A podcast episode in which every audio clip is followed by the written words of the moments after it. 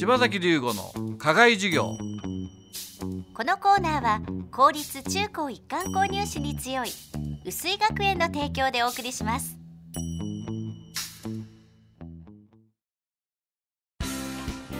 究極の右脳開発石戸式そろばんが薄井学園前橋安中熊谷で開講。さらに伊勢崎と太田では大好評につきクラス増設。年中生から小6生まで個別指導で基礎から楽しく学び計算力集中力自立心を鍛えます。定員制のためお申し込みはお早めに。詳しくは薄井学園のホームページをご覧ください。柴崎龍吾の課外授業このコーナーは薄井学園の柴崎龍吾先生が群馬で頑張るさまざまな人たちに職業の多様性や働くことの意味喜びをインタビューしてラジオの前のあなたにお届けします。2月は独自のアイデアでフラワーショップを運営する株式会社花助の小林真一さんにお話を伺います。えーとそうすると今今日花助さんに来てるんですけども花助さんは、まあ、こう花屋さんですよね。花屋さんの前は何か他の仕事やってらしたんですか？そうですね。あの学校出てからアメリカに2年間とオランダに1年間花の留学をしてまして、その後ホームセンターで花のバイヤーなどをしてその後花屋になりました。お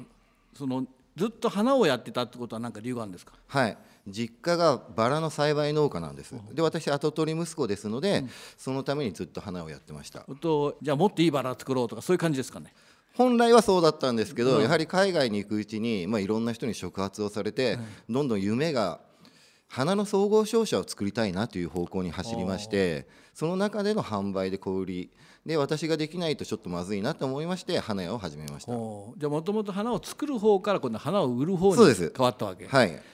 やはりあの海外での経験が大きいんですかね。大きいですねたまたまあの入りさせてもらったところが全米バラ協会の会長さんのお家でワーカーの方も約200人以上いる農場だったんですね。でその大きな規模またその時ちょうど南米のバラなどの輸入が始まった時で、まあ、バラ栽培なんですけど常に南米であったりイスラエルであったり世界を意識して農家がやってるということに刺激を受けました。おもうじゃあスケールが違うわけですそうですね。じゃあ花屋さんを始めましたと、はい。ところがなかなか前橋のまあ小さなはい。花屋さんでは、はい。そんなスケール大きくできませんよね、はい。なんでじゃあそこから始めようと思ったんですか？初めはやはり前橋の一花屋であんまり食べられなかったんですね、で、まあ、差別化としまして、深夜24時まで営業してました、まあ、夜12時以降に、埼玉県の深谷本庄熊谷栃木県の足利などにお誕生日のお花などを届けてたんですけど、このままの生活はちょっとやっていけないなと思いまして、もっと大きな視点で物事を考えようと思って今のスタイルに変えました。そうするとさ、まあ、他のさ花屋さんと差別化しようと思ったと。そうですね。はい、その時にええ。花屋さんって将来性あると思いました、いやあんま思わなかったです正直な話は。は普通あこんなもんかと思うけども、はい。やはりはい。大きくなった人は何か違う視点を持ってましたよね。い、ああそうですね。そうすると花助さんの視点ってのは何ですか、まあ、とにかく高いところから物事を俯瞰しようと常にしてます、今目の前にあることっていうのはとても大切なんですけど、ここの目の前の壁にとにかく向き合うんではなくて、一回大きなところからで僕それ考える時にいつも僕は火星人だと思い込むようにしてるんですね、はい、火星から地球を見る感覚にして、うんうん。自分の気持ちをもうーんと楽にさせて対極的に物事を考えるという癖つけてます、そこそして角度を斜めから見るようにしてるんです。僕の考え方は常にカスタマーペインお客様は何を考えているのかということを一番重視してますので、商売をやってて辛いなとか大変だなということを考えるんじゃなくてお客さんは何を必要としてるんだろうという斜めの方向から見てるようなんですけど、まあ、